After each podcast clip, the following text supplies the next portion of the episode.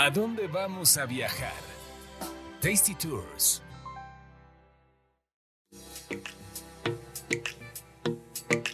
Vámonos de viaje a Toulouse, vámonos de viaje. Yo soy Roxana Cepeda. Carlos Mendoza, ¿cómo estás? Ay, con el micrófono a 8 kilómetros de distancia. ¿Qué pasó? Andaba, andaba comiendo. ¿Qué andaba comiendo? ¿Qué se come en Francia? ¿Qué se come en Toulouse? Porque eso lo estaba comiendo ahorita.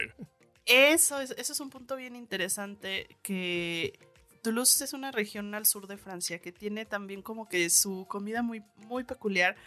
Seguramente todo el mundo escuchó ya también del, del foie gras, ¿no? Que es muy francés. Pero ahí, específicamente en Toulouse, comen muchísimo foie gras. Y vas al mercado. Puta, qué rico. Hay un mercado que es un mercado gastronómico. Es como su equivalente al mercado San Juan, pero de Toulouse. Ah, cabrón. Y se llama, es el mercado Víctor Hugo.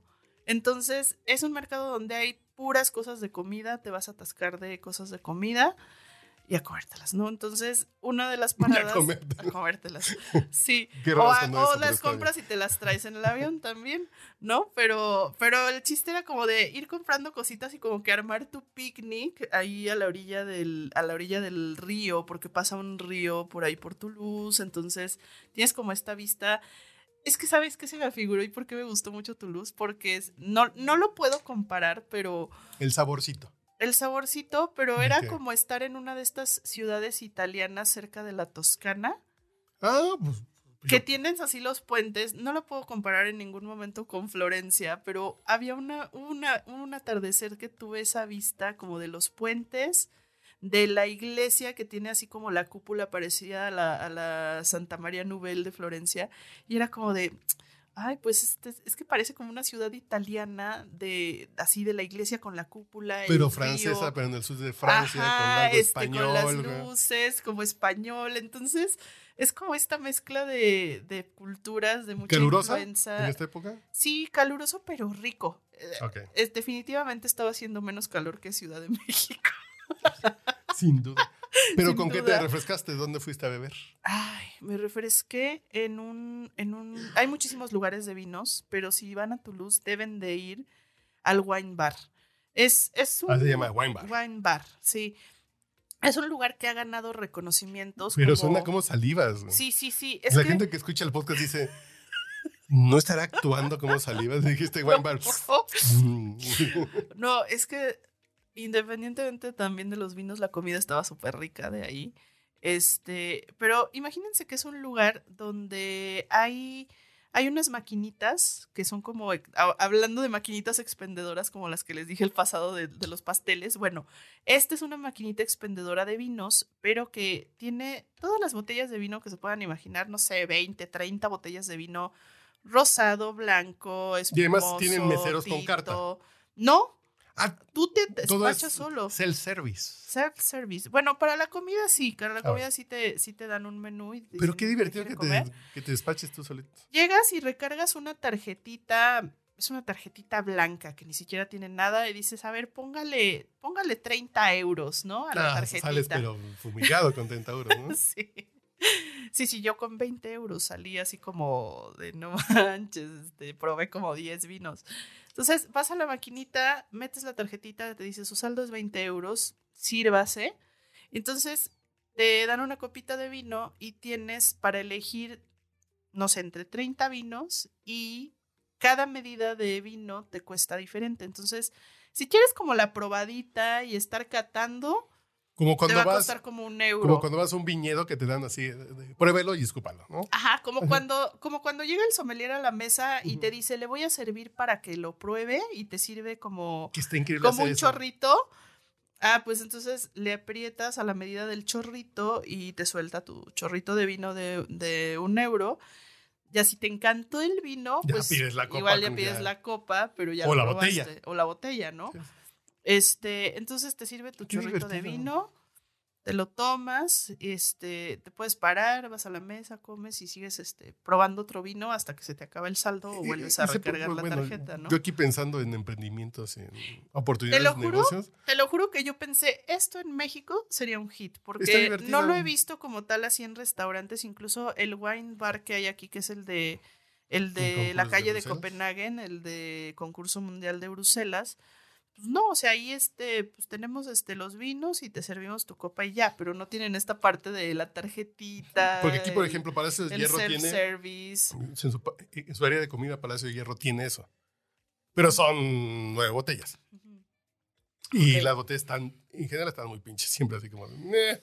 Sí, aparte imagínense, bueno, tienes vinitos del sur de Francia y hay muchos lugares, esta cultura del vino de Francia es increíble, que, que tú vas y en la, en la comida es como incluso normal, ¿no? O sea, que pidas tu comida con vino, como dices, no cuenta como alcohol, es como la, la bebida nacional, es como... Y volvemos al punto.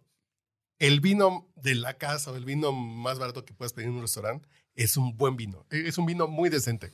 Incluso me tocó ver gente que iba pues sí tal cual al Carrefour o lo que sea con su botella de vino y iban en la calle tomándosela. Como aquí la caguama en época de calor. Allá es el Sí, vino. Iban en la calle tomándosela y les pregunto, oye, pero ¿se puede tomar aquí en las calles? Y dicen, bueno, no está prohibido, pero tampoco está permitido, pero, pero realmente si no estás haciendo como que ningún desmadre, pues no- puedes hacerlo. muchas desmadre puedes. Sí, sí. Toulouse es una ciudad de estudiantes y justamente ah, ahí en la orillita del río hay una parte Ok. donde, eh, en donde está el puente viejo, bueno, el que le llaman más bien el puente nuevo, pero es el puente más viejo de la ciudad. Este, hay una parte donde tiene pastito y se sentaba ahorita en verano la gente, los, los chavos, porque eh, eh, ahí está la Universidad de Toulouse, entonces viene Entonces están los chavos escuchando a peso pluma.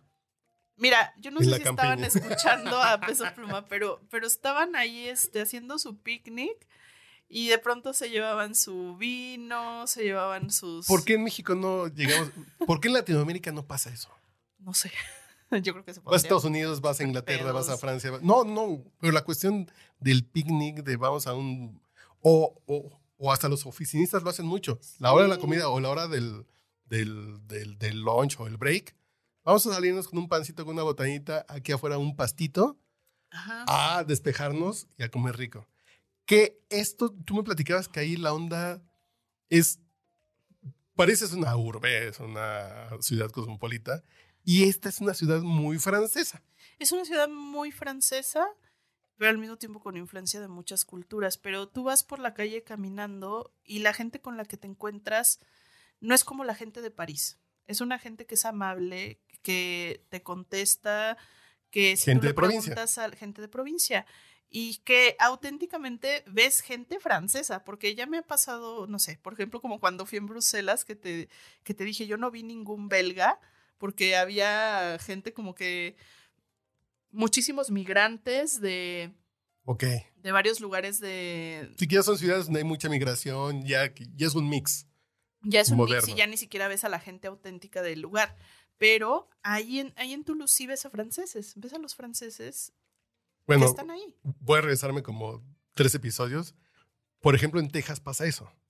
En Texas ves tejanos, ves Sí. gente gringa, pero no ves esta onda que pasa en Los Ángeles, en Nueva York, en Chicago, que es gente de todo el mundo. Ahí sí hay gringos Sí, y muy atentos. Sí. Así en sí, la hospitalidad sureña, que aquí en el caso de Francia es la hospitalidad sureña francesa. y algo importante es que como Toulouse está, digamos, cerquita de España, o sea, tú si tú quieres también es un buen destino si quieres ir a visitar Barcelona y no pasar, por ejemplo, para Madrid. Ah, está el sur de... Ah, Está pero- bien cerquita de Barcelona, te tomas un tren y en menos de dos horas estás en Barcelona. Uy, ¿qué es? ¿Ya? No, fíjate, porque yo estaba pensando en Toulouse en el sur, pero en el otro sur, en el sur del sur. Está el pegadito sur a sur. España. Y eso hace que también hay muchos españoles que se fueron a vivir a Toulouse. Pero está increíble. Si quieres ir a Barcelona, entonces el vuelo de ir Canadá te deja dos horas, pero también tocas Francia. Y conoces Francia. Y Y, haces echas toda una y- ruta Francia-España, pero de ese lado. Entonces es- está bien padre. Mucha gente de, Ay, de España se fue a vivir a Toulouse. Y entonces eso hace que hay muchísima gente en Toulouse, si no es que casi la gran mayoría, que hablan español. O te entienden en español, por lo menos. Entonces también si traes como ese miedito de, oye, es que no quiero ir a Francia porque no sé hablar francés, o, o no sé, me caen gordos los franceses porque tuve malas experiencias en París. Déjenme decirles que nada que ver con Toulouse. No, no, porque ya me lo vendiste. Si está cerca de Barcelona, es un Está poco de Francia, cerca.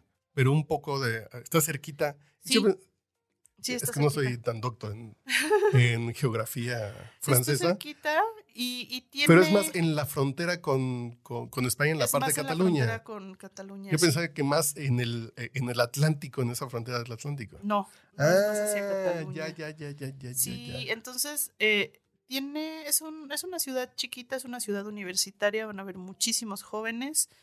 Eh, la arquitectura está bonita, te digo, tiene como esta mezcla rara entre Francia, Italia y España. Vas caminando por las calles y como que te sientes en un pueblito italiano, pero también en un pueblito español. E Italia y, y Austria y los Pirineos te quedan también cerca. De hecho, es parte de los Pirineos.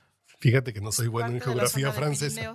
Sí. Pues está increíble. Sí, sí, sí. Y, y tiene quesos deliciosos. Entonces, Y bueno, la queso. Queso.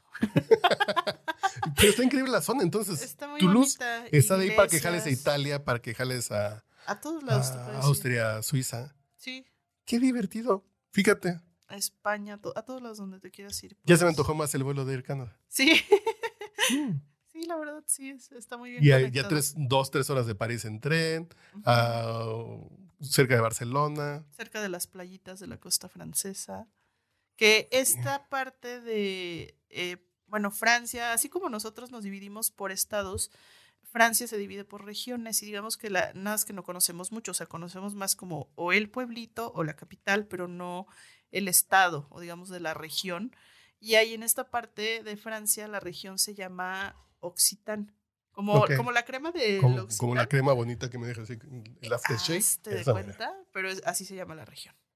Entonces, este, pues dense una vuelta y denle un, un chance a Toulouse. Y en el siguiente platicamos de Lourdes, que fuiste a, a- A y a que te rezar. hicieran el milagro. Fui a que me hicieran el milagro y a limpiar mi alma, a ver si todavía tienes. No, no te alcanza con ir a Lourdes.